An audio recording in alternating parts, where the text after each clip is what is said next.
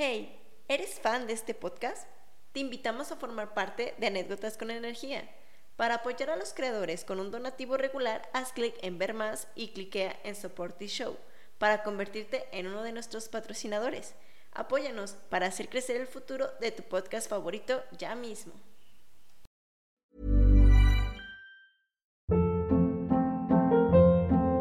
Hold up. What was that? Boring. No flavor. That was as bad as those leftovers you ate all week. Kiki Palmer here, and it's time to say hello to something fresh and guilt-free. Hello Fresh. Jazz up dinner with pecan-crusted chicken or garlic butter shrimp scampi. Now that's music to my mouth. Hello Fresh. Let's get this dinner party started. Discover all the delicious possibilities at hellofresh.com.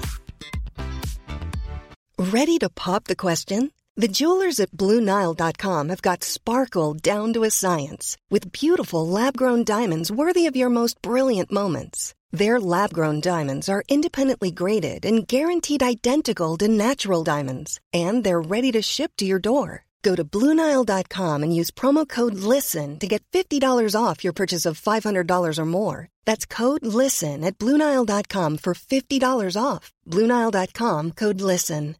One size fits all seems like a good idea for clothes until you try them on. Same goes for healthcare. That's why United Healthcare offers flexible, budget friendly coverage for medical, vision, dental, and more. Learn more at uh1.com.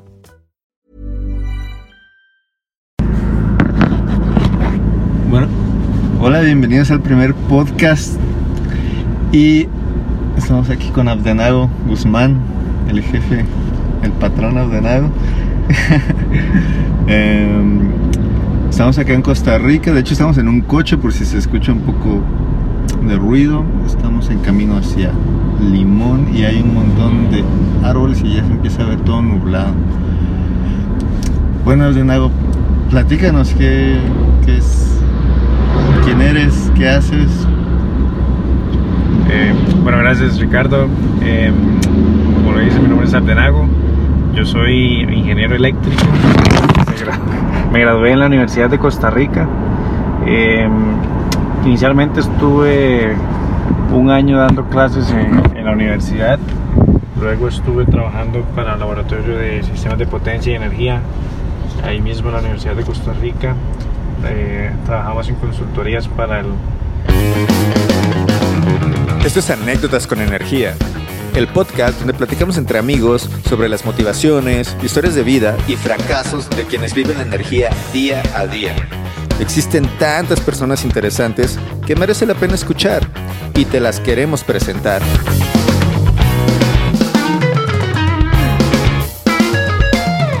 Soy Ricardo Morales y en este episodio vamos a hablar con Abdenao Guzmán, originario de Costa Rica, y nos va a platicar el camino que ha seguido desde estudiar energía eléctrica hasta convertirse en todo un líder en energía fotovoltaica.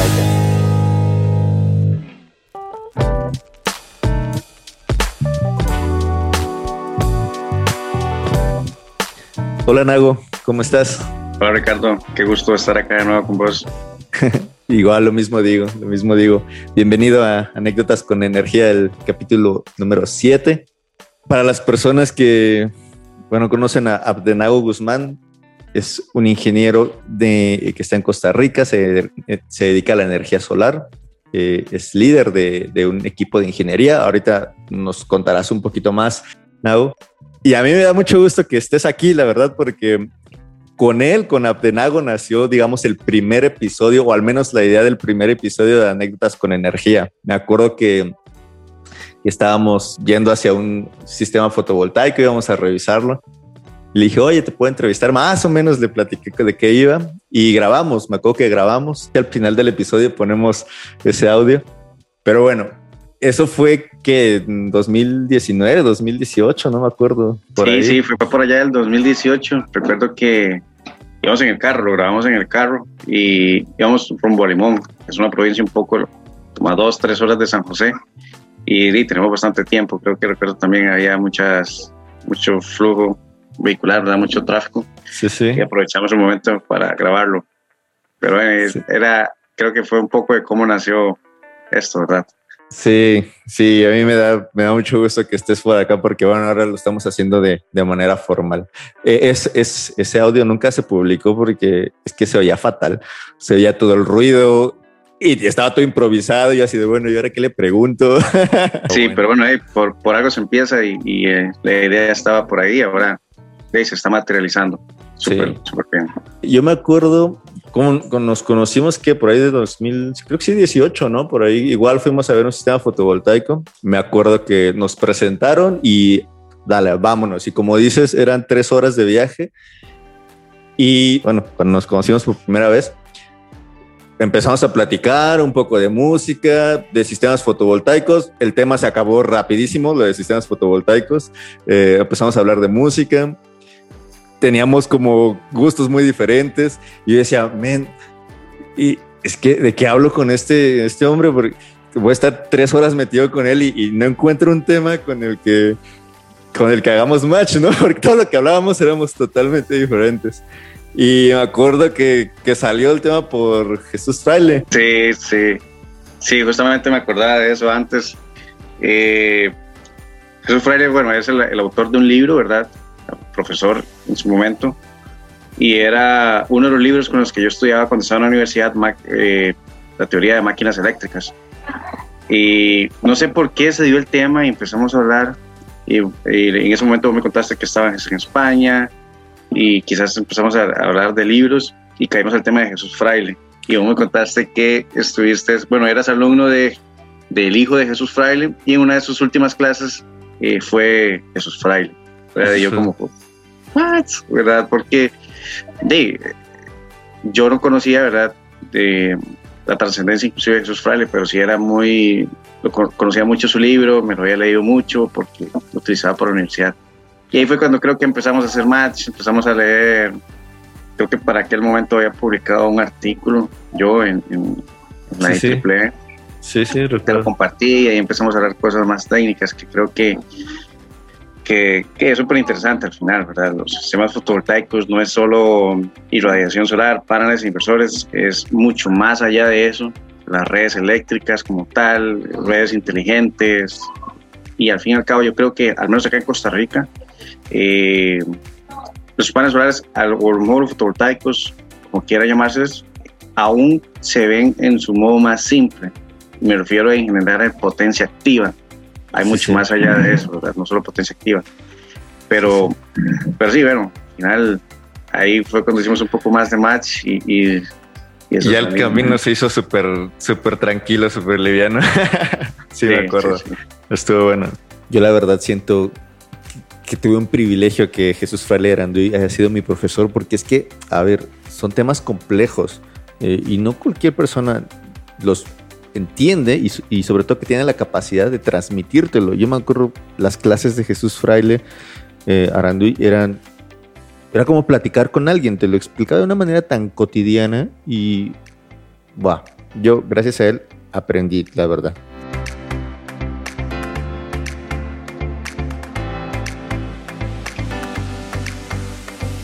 Por eso estoy, bueno, de verdad estoy contento de que estés acá. eh, me siento muy honrado, bienvenido. Y antes de comenzar, Nau, eh, ¿quién, ¿quién eres tú? ¿Quién es Abdenau Guzmán? Platícanos un poquito de ti. Pues, este, ¿qué te digo? Soy, mi nombre es Abdanao Guzmán, ya lo comentaste. Actualmente vivo en San José, pero no soy nativo de San José, soy de Punta Arenas, es una de las provincias de Costa Rica que está como a 100 kilómetros de, de San José, que es la capital. Estudié por acá. Eh, soy de una, de una área quizás un poco marginal, ¿verdad? Rodeada de muchos problemas sociales, entonces eh, me queda súper cerca de la escuela, el colegio, el kinder, que es lo que acá está antes de la escuela o la preparatoria. Ujú. Eh, entonces, toda mi, toda mi infancia me la pasé por acá, iba caminando a, a la escuela, al kinder y al colegio. Eh, por allá del 2000, bueno, tengo, tengo 27 años, casi cumplo 28. Ujú. Y en un momento, creo que en el colegio, quizás no tenía tan claro qué quería hacer cuando fuera cuando fuera adulto, ¿verdad? Pero ya tenía la idea de ser, me gustaban, tenía muy claro que me gustaban las matemáticas, las ciencias, pero ciencias como química, física, no, no biología, no me gustaba para nada biología, no sé por qué, ni, ni, temas como estudios sociales, no, no me interesaban esas áreas, sino más bien como ciencia, ¿verdad? La matemática, los cálculos, eh, los retos me, me, llamaban mucho la atención, cosas que no supiera cómo hacer, me interesaba aprenderlo, ¿verdad? Entonces quizás por ahí fui entendiendo qué era lo que quería, relacionar los números con la parte de contabilidad, economía, entonces llegó un momento que decidí que quería ser economista y luego vi la oportunidad. Durante el colegio yo iba a hacer trabajos con mi papá, iba a trabajar con mi papá. Él se dedica a, mantenimiento e instalación de aires acondicionados, entonces ahí fui donde ahí fue donde tuve las primeras experiencias con electricidad, por decirlo así, eh, literal pelando cable, conociendo un poco, un poco de teoría quizás, pero eh, era un poco más de práctica. Tal. Entonces ahí me empezó a llamar la atención la electricidad, todo este tema. Ya cuando entré, cuando estaba en último año de colegio, me tocaba tomar la decisión. Eh, antes de eso, hay, un, hay un capítulo creo que muy importante en, en, en mí, ¿verdad? Que me marca, y es que da, da aquí el grupo de compañeros eh, en el colegio, el barrio, todo eso, quizás era muy vago, ¿ok? Entonces yo sabía que no me costaba estudiar, tenía un examen de matemáticas a las 7 de la mañana y desde de 6 y media de la mañana a 6.55 me estudiaba todo y me sacaba un 90, ¿verdad? Entonces se me era muy fácil, claro, claro, no faltaba clases, pero nunca estudiaba. Entonces sabía que se me, se me hacía muy fácil estudiar, eh, pero no estudiaba, era muy vago en ese momento. Estoy hablando de los primeros cuatro años en el colegio. El primer año fui a presentar, recuerdo que nunca había ido a presentar. Presentar es como no te dio la nota mínima para pasar al siguiente año o para aprobar la materia, entonces tienes una oportunidad de hacer un examen eh, para aprobarla. Si, si lo ganas, apruebas y si lo pierdes, tienes que repetir el año nuevamente. Entonces, Te yo con, esa, con esa, presión, ¿verdad? Y, y, nunca, lejos de poder ganar el examen, me sentía mal porque al final fue por vagancia, ¿verdad? No era que tenía problemas en mi casa, eh, no era que me costaba la materia, era vagancia. Entonces me preparé muy, muy bien, gané el examen. Seguí en segundo, tercero, cuarto colegio y seguía igual. Entonces pasaba, la nota mínima era como 70, yo pasaba con 71, con 70, eh, así raspando, ¿verdad? Llegué en cuarto del colegio, ya tenía 16 años por ahí y otra vez a presentar.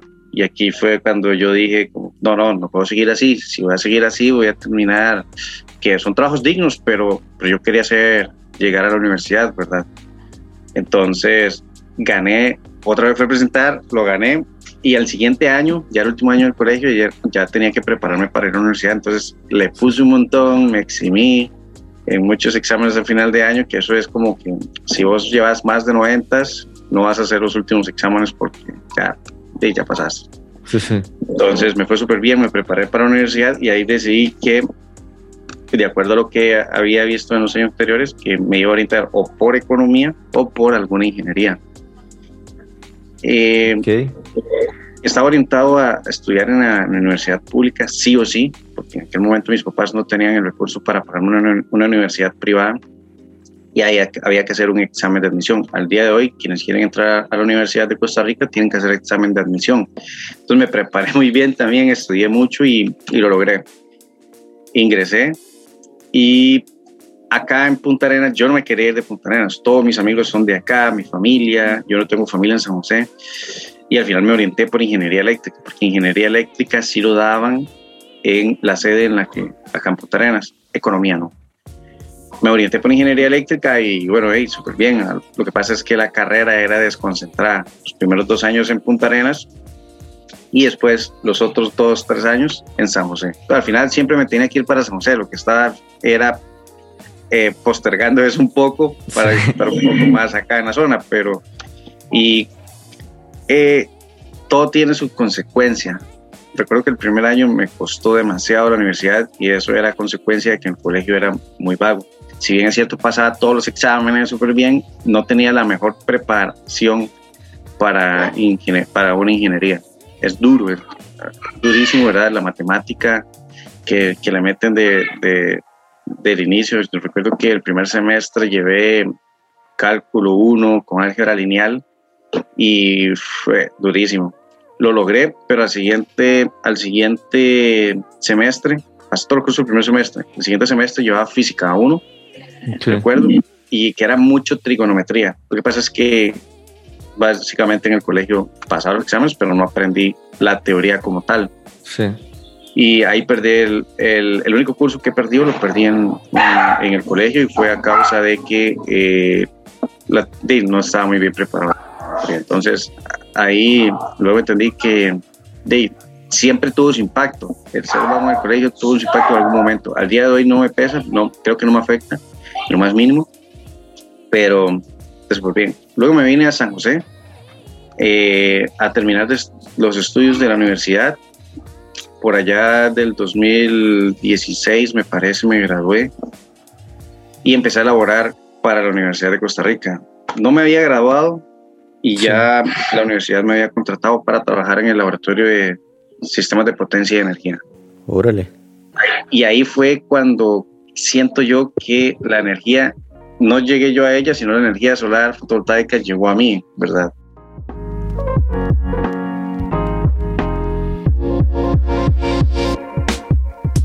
Empezamos a hacer estudios, eh, unas consultorías para el MINAE, que es el Ministerio de Ambiente y Energía acá en Costa Rica. Eran unas consultorías para el Banco Mundial, bueno, financiadas por el Banco Mundial.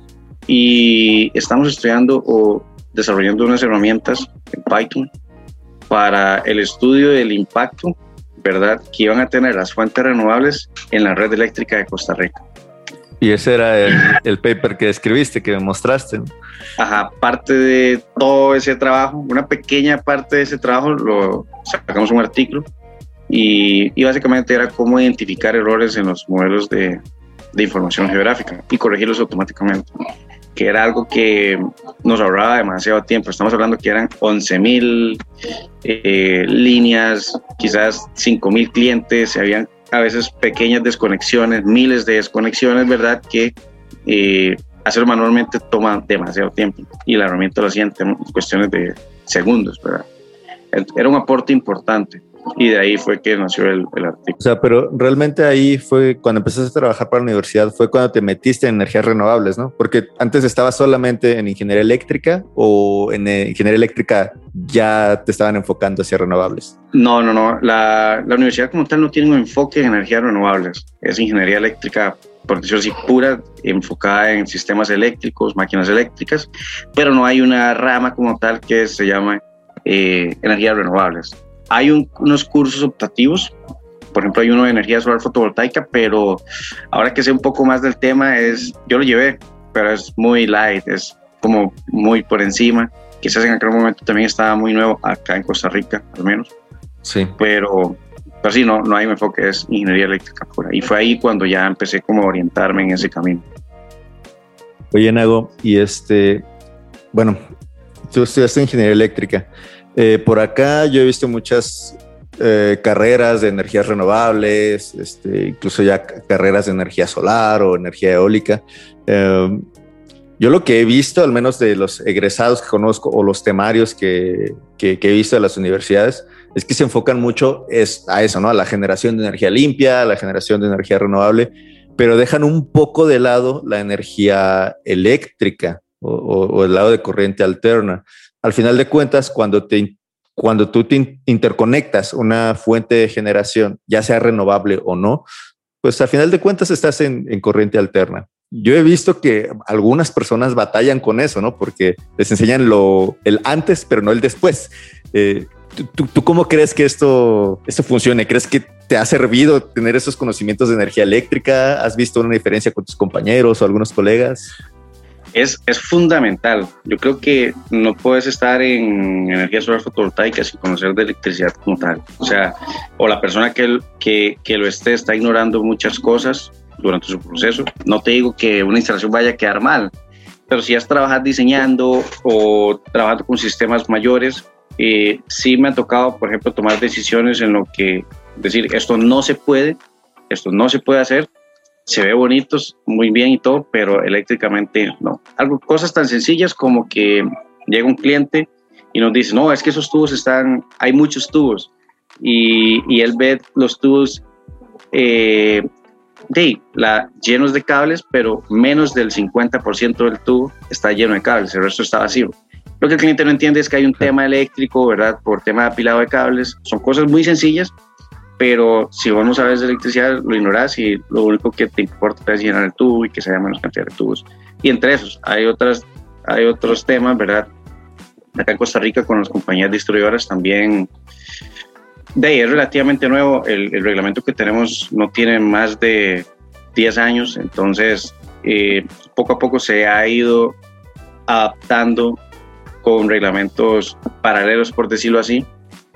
Entonces, eh, hay decisiones también, por ejemplo, conexión de sistemas fotovoltaicos a delta, transformadores delta abiertos, son cosas de muy teóricas que, que si te lees un libro quizás lo vayas a entender, pero al menos yo lo aprendí en la universidad y me ha servido de, mucha utilidad. Y al final se tra todo esto se traduce en, en, en, dólares, ¿verdad? O sea, miles de dólares que al final o se lo ahorra el cliente o lo gasta de más y son decisiones que, que, pesan en los, en los proyectos gracias a, esa, a ese conocimiento en la parte de electricidad, siento yo.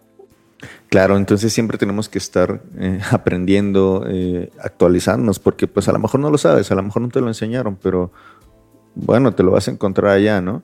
Y así, ahorita estamos hablando en 2021 de esto, pero seguramente que en tres años eh, tenemos que saber cosas nuevas creo que debemos, eso es, una, eso es algo muy importante, ¿verdad? No dejar, no dejar de estudiar, no creer que porque ya tenemos un título hay que dejar de estudiar, por el contrario, eh, el estudio es continuo, yo creo que el que empieza a elaborar, a trabajar, tener sus ingresos y deja de estudiar, está pecando porque más en un ámbito como este, eh, las nuevas tecnologías están día a día, día a día yo escucho nuevas tecnologías y, y hay que ponerse al día hay que estudiar. Eh, por allá el 2017 escuchaba temas de almacenamiento. Entonces en el laboratorio empezamos a estudiar cómo también iba a impactar eso en las redes. Y al día de hoy, hoy ya estamos instalando microredes acá en Costa Rica. Baterías grandes, no son, no son residenciales, son comerciales, industriales. Y, y bueno, a eso es lo que me refiero con que hay que estudiar. Cuando vemos algo nuevo, entendámoslo, estudiámoslo, porque en, en la vuelta de un par de años vamos a estar ahí y, somos los adecuados para, para, esos, para esos trabajos, ¿verdad? con ese conocimiento que tenemos. Sí, y, estudiar un poco de, todo, ¿no? Por ejemplo, creo que me dijiste que hace como, bueno, que estás estudiando Django, ¿no? Eh, de programación y es que al final de cuentas lo vamos a usar, ¿no? Ya necesitamos eh, comunicar los sistemas fotovoltaicos, tal vez eh, controlarlos desde un sistema centralizado, enviar datos. Y al final de cuentas es eso, o sea, no inventes, tienes que saber programación, de, de TICs, de electrónica, de electrónica de potencia, energía. Sí, es muy interesante eso que acabas de comentar, porque por otro lado también no limitarnos a lo que en lo que estamos. Hay gente que dice, no, yo estoy en ingeniería eléctrica, programación no me compete a mí, pero por el contrario, eh, hay, que, hay que meterse en ese mundo. Al final manejamos muchos datos. Eh, nosotros tenemos cientos de sistemas fotovoltaicos, manejar esa información no es fácil. Nos apoyamos mucho en programas, hojas de cálculo, por decirlo así, por no decir una marca, pero por otro lado también nos es muy útil lenguajes de programación como Python, procesamiento de datos que nos costaría mucho tiempo. En Python lo hacemos súper rápido. Escribimos un código, leemos la información y la procesamos y, listo. Entonces, es algo que quizás no enseñan en la universidad. Eh, lenguajes de programación de este tipo, al menos cuando yo estaba, ahí con el tiempo lo estuve adquiriendo y, y es súper útil, ¿verdad? Ahora, esto es algo que yo trato de transmitir a los muchachos en, en, en la empresa para la que laboro, para que podamos tener herramientas que nos permitan hacer el trabajo más óptimo, hacer de lo difícil más óptimo, más fácil, llegando, obteniendo el mismo objetivo, ¿verdad? Claro, como dices, a veces tenemos las hojas de cálculo, pero no es suficiente, ¿no? A veces, híjole, cambiar una ecuación se vuelve todo un infierno, ¿no? Porque hay que la fórmula no va aquí, que ya se descompuso la gráfica porque cambié los datos y se movió de celda. Ah, mejor, como dices, lo programas una base de datos, cambiar una ecuación es súper fácil, te ahorras un montón de tiempo y mejor ocupas ese tiempo pues para analizar, ¿no? Para hacer mejoras o analizar los datos, ¿no? Los mismos resultados. De hecho, eso también me lo enseñó Jesús Fraile.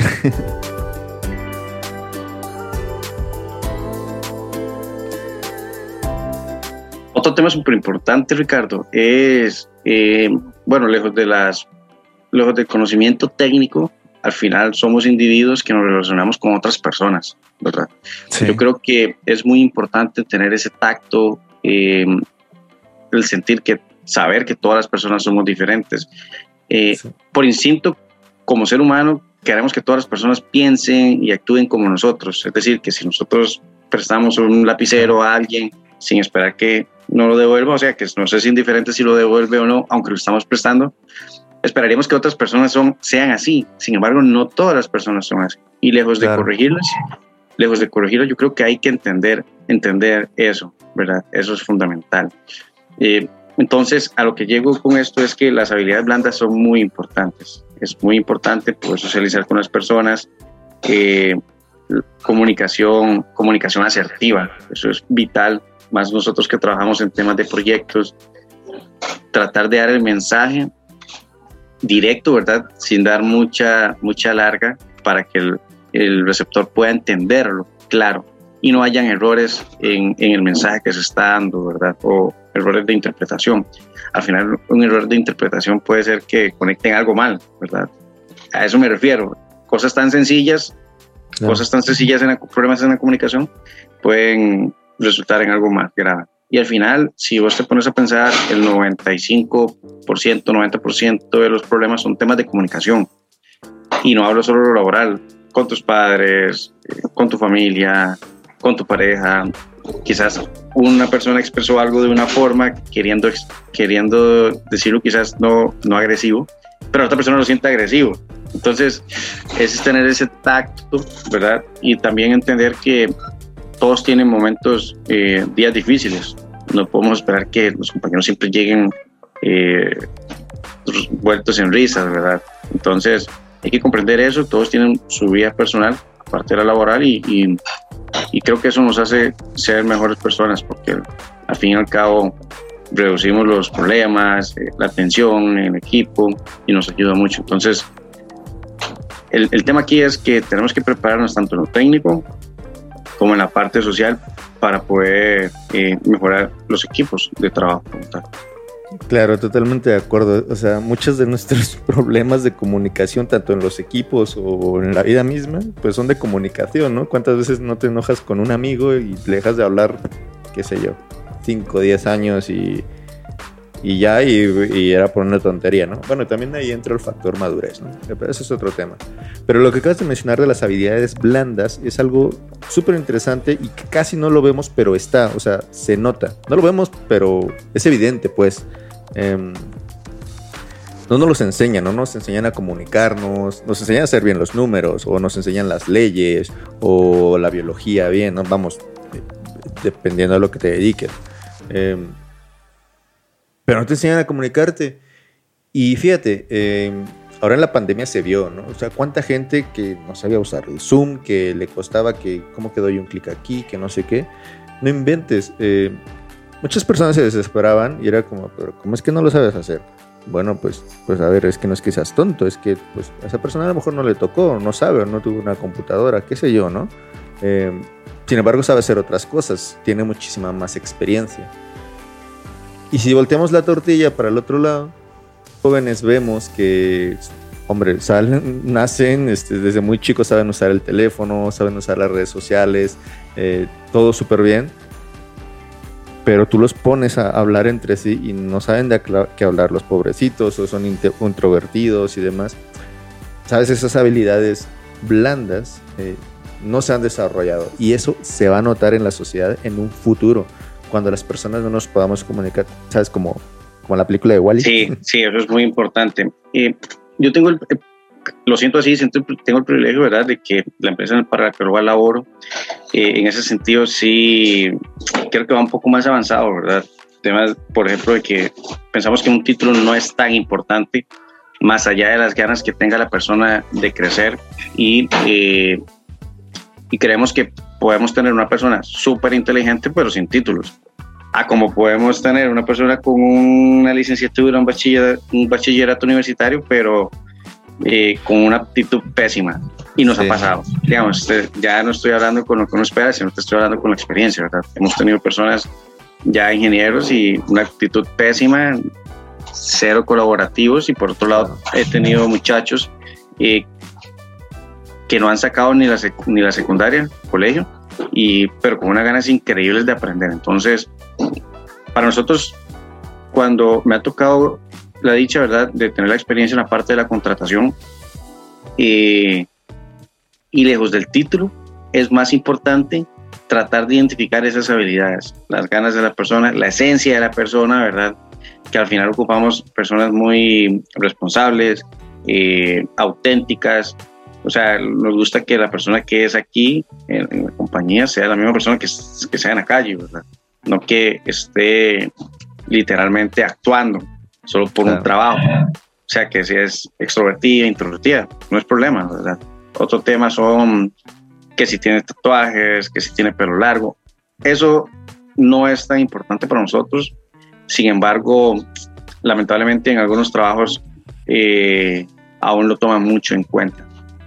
No, no es un tema de imagen como tal. Obviamente que tenga tatuajes y tenga el pelo largo no significa que no esté aseado. Son cosas muy diferentes. A lo que quiero llegar es que no, podemos, no, no tenemos que orientarnos por cosas, apariencias o por títulos.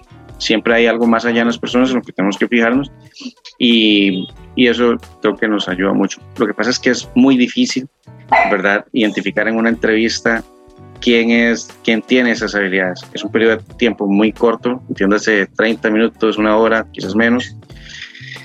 Para identificar eso es muy difícil quizás en, la anterioridad se fijaba en un título porque, bueno, y ves el título y listo, tengo lo técnico. Es más fácil, pero, pero no te garantizas que tengas una, un, profesional en, en, el sentido amplio de la palabra. Claro, o sea, que sea una persona pues íntegra, ¿no? O sea, que sea persona, ¿no? Antes de ser profesional tienes que ser una persona. Como decía Haid en el episodio pasado, estás tratando en el mundo de personas.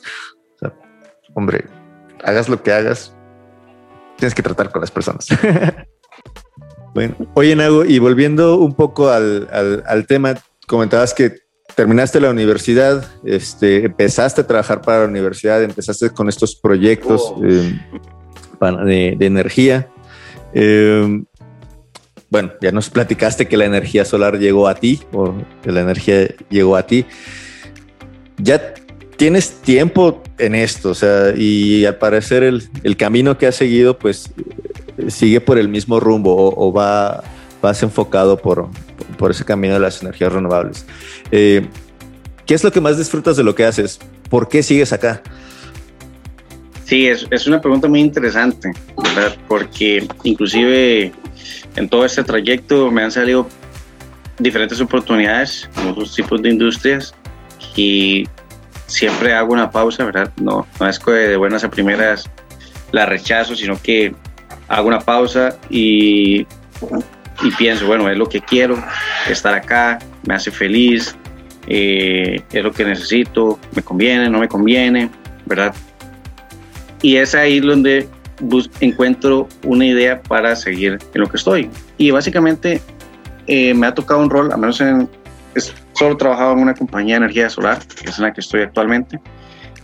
Y me ha tocado el rol de, de enseñar, que creo que me hay una parte, después de trabajar en el laboratorio, estuve dando clases en la universidad durante un año y fue luego cuando entré acá. Entonces, el tema de enseñar me, me apasiona mucho, me, me gusta y, y también lo, lo, he continuado, aunque no soy profesor actualmente, eh, en la empresa hemos llevado personas que tal vez recién graduados, cosas de ese tipo, entonces nos toca enseñarles, ¿verdad? Aunque tengan un título, no traen todo el conocimiento y como te decía, en la universidad no enseñan un énfasis en energías renovables, entonces quizás trae muy buenos, trae muy buenos fundamentos técnicos, pero hace falta ese enfoque en energías renovables. Entonces, disfruto mucho el enseñar, olvido la pregunta, disfruto mucho el enseñar. El tema de las nuevas tecnologías me apasiona, ¿verdad? Siempre soy como súper curioso con lo nuevo, cómo funciona algo.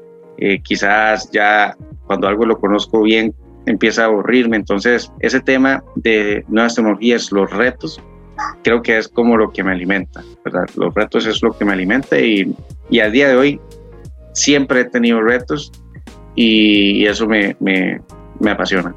Y finalmente, y creo que es algo más filosófico, es tener el tema de energía presente siempre como un estilo de vida. Creo que anteriormente, otros días estamos hablando del tema de, la energía, ¿verdad? de instalar en un futuro paneles solares en, casas propias, en, este sentido. Y es que es eso, ¿verdad? No es solo de que lo hacemos por un trabajo o por un ingreso, sino que es que creemos en eso. Entonces, eso fortalece mucho más tu trabajo. Sabes que el trabajo que haces, lo que haces para los clientes, no es un tema de, solamente dinero, sino es que creemos en eso y sabemos que funciona. Entonces, es un tema de energía como estilo de vida, al fin y al cabo. Y creo que eso es lo que más me apasiona, me, me gusta mucho. Se hace todos los días, pero no se ve, pero cuando no se hace es cuando se nota, ¿no? cuántos apagones vemos que son noticia y, fue una hora, algunas pocas horas, no sé, y toda la gente se vuelve loca, ¿no? Pues es que no hubo energía. Sí, no hubo energía. Y es súper interesante este tema, ¿verdad? Porque actualmente muchas o la mayoría de casas, comercios, industrias, se va la electricidad una hora y es crítico, es crítico. Para quienes es más crítico, tienen una planta de emergencia de combustible eso genera mucho ruido, es caro. Bueno, menos en Costa Rica el combustible es muy caro, tenemos demasiado impuesto. Eh, entonces, hoy, gracias a todo eso que estamos conversando, la energía solar fotovoltaica, la energía, pues podemos ahorrarnos, no ahorrarnos quizás, pero evitar esos apagones eh, en nuestro consumo eléctrico con temas de paneles solares, microredes, baterías, ¿verdad? Y bueno, ahí, ese es el tema de las nuevas tecnologías ya que, que ya es un presente.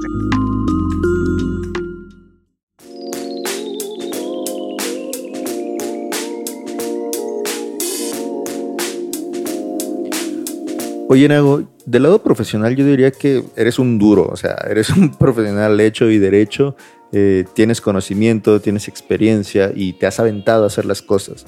Del lado personal, mm, me parece que eres una excelente persona, siempre tienes esa paciencia, incluso eh, a mí me has explicado cosas cuando yo no entiendo bien, eh, me, has tenido esa paciencia para explicarme, para enseñarme, me cae súper bien. Pero en todo ese camino que ya has recorrido, ha habido piedras en el camino, ha habido baches. ¿Qué has aprendido de todo esto? Sí, sí, muy, muy interesante esa pregunta, ¿verdad? Recuerdo que, que, al inicio en esta compañía en la que estamos, eh, la parte de diseño, ingeniería y todo eso era subcontratada. Por inicio, eh, yo entrando incluso todavía era así. Entonces yo me dedicaba como a hacer inspecciones, cosas de este tipo cuando entré había un proyecto que ya estaba diseñado, ya se estaba instalando prácticamente y hubo una omisión, ¿verdad? En la parte de, diseño. Actualmente el, reglamento dice que para sistemas arriba de 250 kilovatios hay que instalar un desconectador, ¿verdad? O monitoreado por la compañía distribuidora. Acá se, se, se omitió en el diseño. Era poco de los, era uno de los primeros sistemas fotovoltaicos de ese tamaño acá en el país y la compañía distribuidora nos dio el visto bueno así al inicio, pero al final ya cuando íbamos a hacer la puesta en marcha, la compañía distribuidora dijo como pausa, no podemos seguir sin eso. Entonces, yo considero que, vamos a ver, no fue un error mío como tal, sin embargo, me tocó luchar contra eso, ¿verdad? Al final me tocó dar la, entrar un poco en la, en la solución no lo considero que, que, como te digo, no fue un error mío, pero sí fue complicado, ¿verdad? Porque de lo cual aprendí mucho, porque encontrar soluciones eh, de ese tipo. Y, y, es que estamos hablando ya no de 5 mil dólares, estamos, estamos hablando de 40 mil dólares que ya entra la parte con el cliente, distribuidora. Pero bueno, eso por ahí.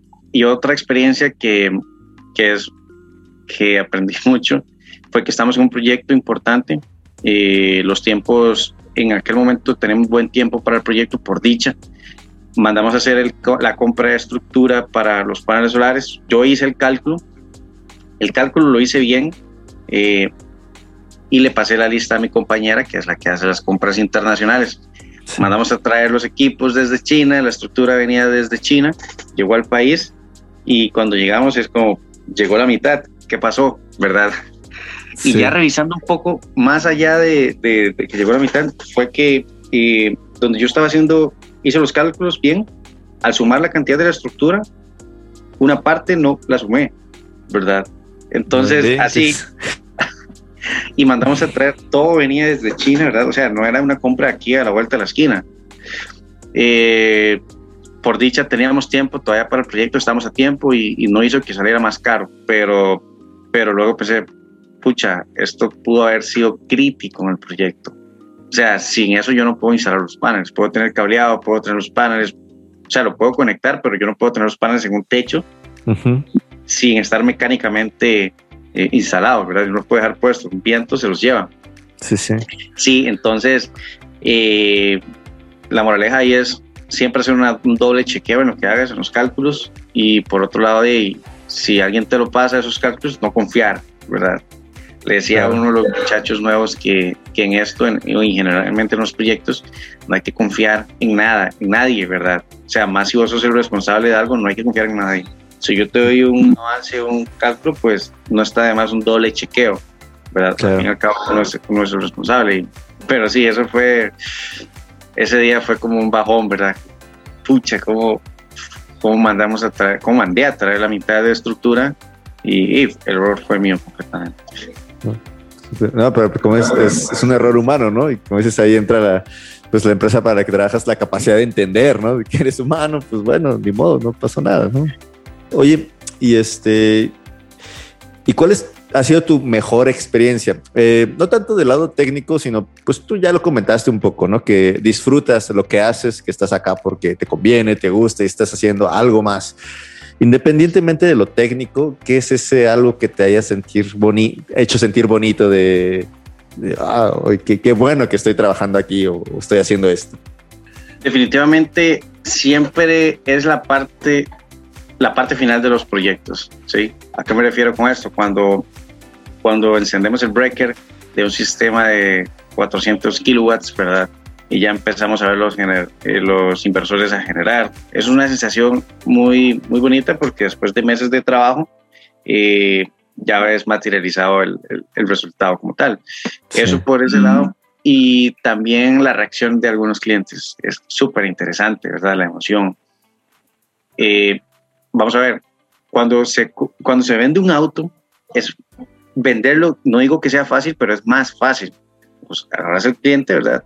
El cliente puede montarse en el auto, lo siente, siente el, cuero de, de, los sillones, toca el dash, toca el volante, e incluso lo puede manejar, ¿verdad? Sí. Entonces da la sensación ya de que qué bien se siente. Cuando en un, en un proyecto de energía solar fotovoltaica es completamente diferente.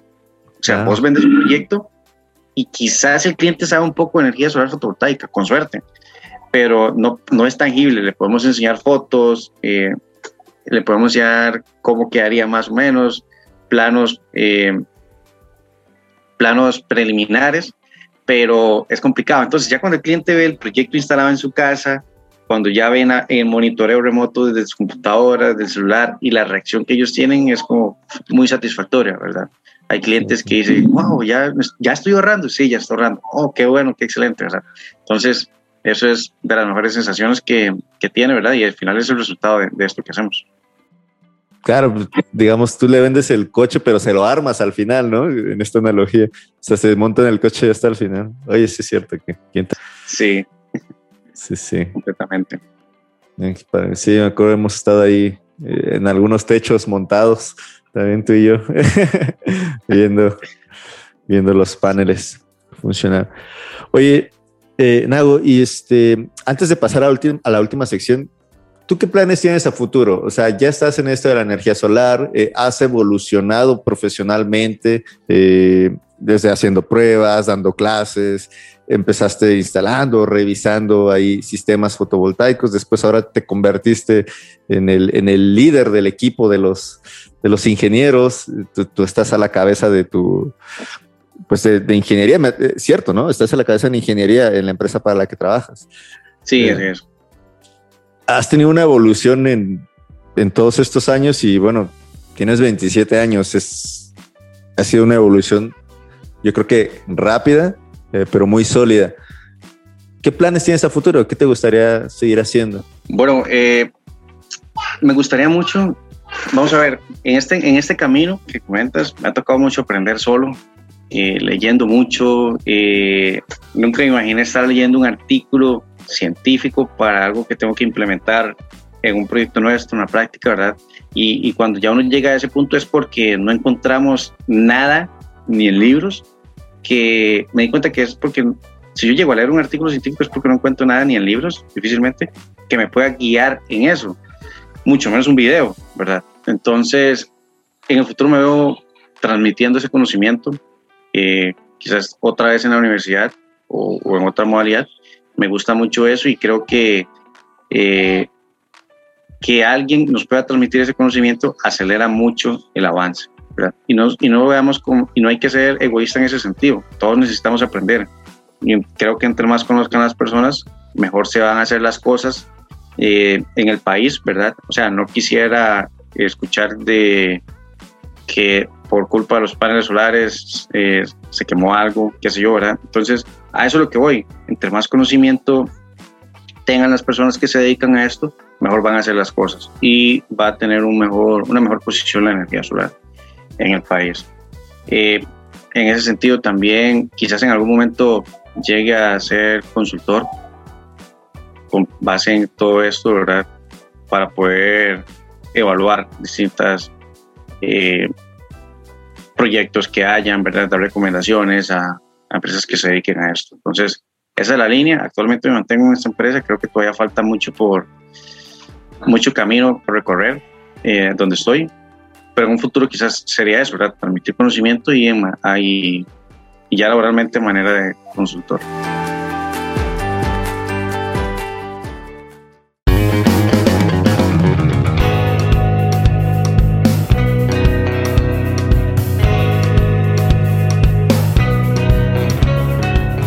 Bueno, pues ahora vámonos a la sección de El Novato, ¿vale? Son tres preguntas y la primera es, si tú voltear a saber ese Abdenago de pequeño, ese Abdenago que quería estudiar economía desde el principio, ¿tú qué le dirías? Este, oye, ¿te vas a dedicar a energía solar?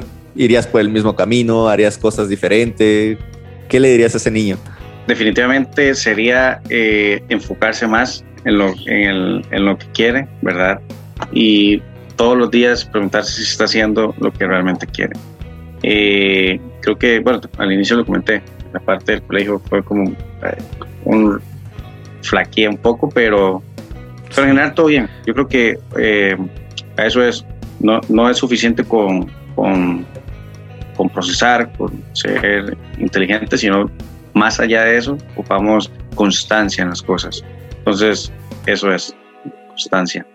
Y si alguien se quiere dedicar a lo mismo que tú, a lo mejor te está escuchando un estudiante, eh, ¿qué le dirías? muy importante este, de las bases. O sea, de, de momento en la universidad aprendamos las bases. Es muy importante tener esos principios, entender la electricidad en su amplio sentido. Eh, cuando estamos hablando con energía solar fotovoltaica, no es solo corriente alterna, que es lo que en la mayoría tenemos en las casas. También hay corriente directa, tenemos corriente alterna.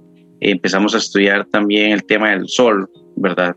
O sea, entonces, creo que como un principio eh, eh, entendamos bien los circuitos eléctricos, empezando con ese principio y creo que se facilita todo. Luego ya viene la corriente alterna, es algo un poco más complejo, pero sí, teniendo eso muy claro, creo que a cualquiera se le va a hacer fácil entender este tema de la energía solar fotovoltaica. Oye, me queda clarísimo que bueno, es necesario entender eh, la teoría, para, poder pasar a la práctica, ¿no? Eh, muchas veces pues decimos, ah, pues mira, vamos a agarrarle de aquí, ¿qué puede pasar? Pues te das unos toques o algo, pero es algo mucho más complejo, ¿no? En, cuestión de la corriente alterna, eh, nos metemos con vectores, corrientes que se desfasan. ¿Cuál es la importancia de conocer la teoría para tener la seguridad en la práctica y evitar accidentes? Es, es muy importante. Este, y, y hablando de seguridad como persona, ¿verdad? Luego ya está la seguridad operativa, es otro tema pero en el momento que sos una persona segura, eso te permite, uno, demostrar, no siempre, no quisiera generalizar, pero generalmente permite hacer sentirte seguro de forma de que demuestra que sabes, tienes el conocimiento. Entonces, eh, es quizás un poco difícil relacionar, ¿verdad? Pero sí es muy importante. O sea, te da seguridad, el saber te da seguridad. Y y siempre tenemos que, que siempre hay debates, siempre tenemos que debatir con alguien de por qué esto se debe hacer así, sin entrar en temas de, de, ego, ¿verdad? Eso es, eso es indiferente. Creo que ah, lo más importante siempre es hacer bien las cosas, independientemente de que si fue que alguien me lo dijo o fui yo el que lo propuse. Entonces, ahí el tema es eh, siempre hacer las cosas en, en pro del bien, Claro, entiendo. Fíjate, ahorita me estás, me, estaba acordando de algunas pláticas que, luego tenemos eh, cuando me consultas cosas y siempre me preguntas, pero ¿por qué? ¿Pero por qué? ¿No? Y está súper bien. De hecho, a mí me gusta porque digo, bueno, también yo me esfuerzo como a entender lo que estoy diciendo em, antes de decirlo. Me acuerdo de una vez que estaba diciendo, oye, es que los inversores generan más energía de la que, de la que debieran, ¿no? Y yo, yo, pues está bien, ¿no? Hombre, pues más energía, eh, más ahorro y tal. Y después me dijiste, bueno, no, es que mira, nosotros dimensionamos el cable, el conductor, pues a esta corriente y nuestro tablero principal. Ah, bueno, man, entonces sí, ahí ya ocasionaba un problema técnico, ¿no? Eh, bueno, al final encontramos la solución eh, así, programando el inversor para que la producción fotovoltaica fuera menor. Sin embargo, es, ahí entra el tema que dices de comunicación, ¿no? Que podamos entender a la otra persona qué es lo que quiere y por qué lo quiere. Sí, en ese sentido es, es algo de más personal mío, ¿verdad? El tema es que me da más seguridad entender por qué algo es así. No me gusta como hacerlo. Al final, si vos me decís, eh, sí, deberíamos hacerlo así, y yo no pregunto el por qué, yo estoy dando, estoy teniendo fe en lo que me estás diciendo, ¿verdad? Claro, pero a lo mejor yo entendí otra cosa, ¿no? Entendí. Ah, sí, sí, sí. A mí en lo personal me gusta entender el, el, contexto y, y, el porqué de las cosas. Oye, Nago, y ya para terminar, eh, cuéntanos a ti, ¿qué canción te hace despertar con energía? A veces nos despertamos ay, con ganas de seguir durmiendo o no queremos pararnos a hacer ejercicio, pero ¿cuál es la canción que te mueve? Sí, sí, yo creo que lejos de meterme un ritmo, ¿verdad? De una música, de una buena, de una buena melodía. Eh, me gusta mucho una canción de Facundo Cabral, no sé si lo conoces, eh, que se llama Este es un nuevo día. Y como te digo, lejos de la música como tal, es el mensaje que impregna. Porque nos hace saber que aunque por mal, por más mal que esté algo o esté tu día, siempre hay un nuevo día, ¿verdad? que, para mejorar, para ser feliz. Y es que al fin y al cabo yo creo que, o al menos en mi filosofía, que debemos hacer siempre las cosas que nos hacen feliz. Eh, ya sea laboralmente, si no estás en un sitio donde no, eres, no sos feliz, tenés que irte de ahí. O sea, nada ganas con ganar mucho dinero si al final no, no, no, sos feliz. O si estás con alguien y no sos feliz, ¿para qué? No tiene sentido, ¿verdad? Entonces, al final, creo que el sentido de la vida es ser feliz, ¿verdad? Estar tranquilos y esta es una canción que da como un reset cuando, cuando la escucho. Buenísimo, la voy a agregar a la playlist. Oye, yo, yo me he pasado varios, varias horas contigo en un coche escuchando música y traes una buena playlist. Recomiéndanos otras canciones. sí, bueno, es, realmente escucho de todo. Podría escuchar desde rock, eh, música latina, salsa, merengue, vos sabes. Eh, hay una canción, ah, no me recuerdo el nombre, no, no me gusta Chayanne en lo personal, ¿verdad? O sea, para nada, pero hay una canción que tiene una muy buena letra, pero te, la dejo viendo, te la, te la voy a compartir luego, y es, tiene un muy buen mensaje. Y es, pero la filosofía es muy parecida a esta, ¿verdad? De, de Facundo Cabral. Sí. Ah, Chayanne a mí tampoco me gusta mucho, la verdad, pero una vez fui a un concierto de él. me acuerdo que una vez mi madre me dijo, ¿me acompañas al, concierto de Chayanne? Y yo dije, sí. Y siempre que mi madre me decía, ¿me acompañas? Era la manera de decir, ¿me llevas? Entonces, bueno, vale. Dije, sí. Yo, incluso dije, bueno, en lo, en lo, que, en, lo que, en lo que la dejo, pues por ahí me doy una vuelta y tal. Dice, no. Y me acuerdo que la dejé enfrente del, del auditorio. Bueno, este, yo, esperaba que se bajara. Dice, no, este, el estacionamiento está allá. yo, pero ¿para qué me meto? O sea, eh, aquí te dejo y, paso por ti. Dice, no, tengo un boleto también para ti. Yo, no. me comí todo el concierto de Chan, pero trae un buen show, ¿eh? A mí, no me gusta, realmente no escucho Chan, pero hay una, esa canción, se llama Madre Tierra, ya me acordé. Madre Tierra. Y, y, el mensaje como tal es, es lo que me gusta. Súper. Super Madre Tierra.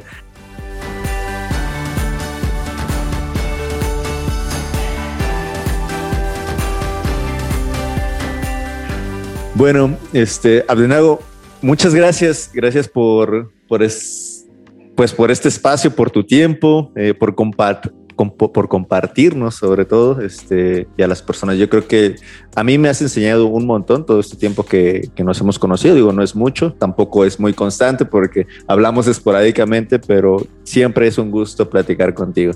Entonces, gracias por, por estar acá por repetir la entrevista, como decíamos, ya la habíamos hecho antes, tal vez, tal vez pongamos una parte aquí al final de, de esa entrevista.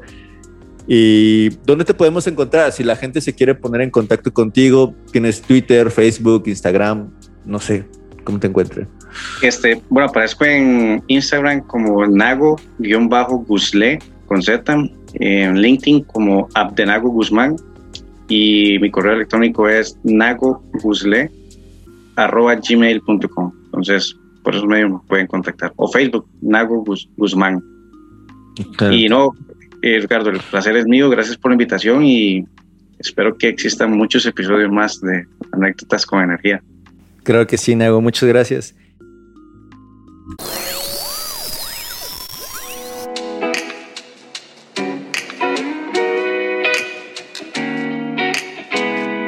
Gracias a ti que nos estás escuchando. Ve a facebook.com diagonal anécdotas con energía y déjanos un comentario. Y si quieres escuchar el primer episodio que grabamos en el coche y, los, y demás material extra, lo puedes hacer en www.patreon.com diagonal anécdotas con energía. Aquí obtienes material extra, material que no publicamos, pero al mismo tiempo contribuyes a que este podcast siga existiendo. Y recuerda, sé feliz en lo que sea que hagas, como lo dijo Benjamín Disraeli. Quizá la acción no traiga consigo siempre la felicidad, pero no hay felicidad sin acción. La felicidad te la tienes que currar. Nos vemos en el siguiente episodio. Chao.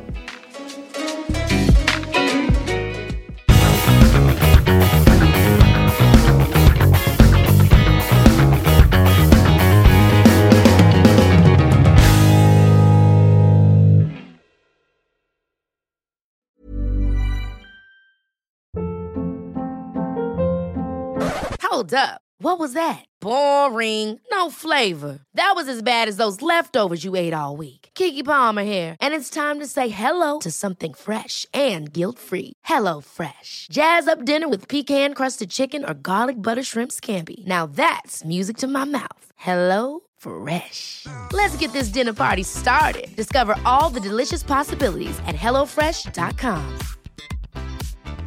Mom deserves the best, and there's no better place to shop for Mother's Day than Whole Foods Market. They're your destination for unbeatable savings, from premium gifts to show-stopping flowers and irresistible desserts. Start by saving 33% with Prime on all body care and candles. Then get a 15-stem bunch of tulips for just $9.99 each with Prime. Round out Mom's menu with festive rosé, irresistible berry chantilly cake, and more special treats. Come celebrate Mother's Day at Whole Foods Market. Hey, it's Paige DeSorbo from Giggly Squad. High quality fashion without the price tag. Say hello to Quince. I'm snagging high-end essentials like cozy cashmere sweaters, sleek leather jackets, fine jewelry, and so much more. With Quince being 50 to 80% less than similar brands.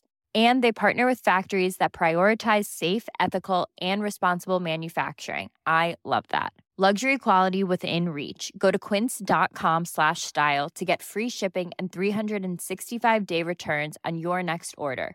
Quince.com slash style.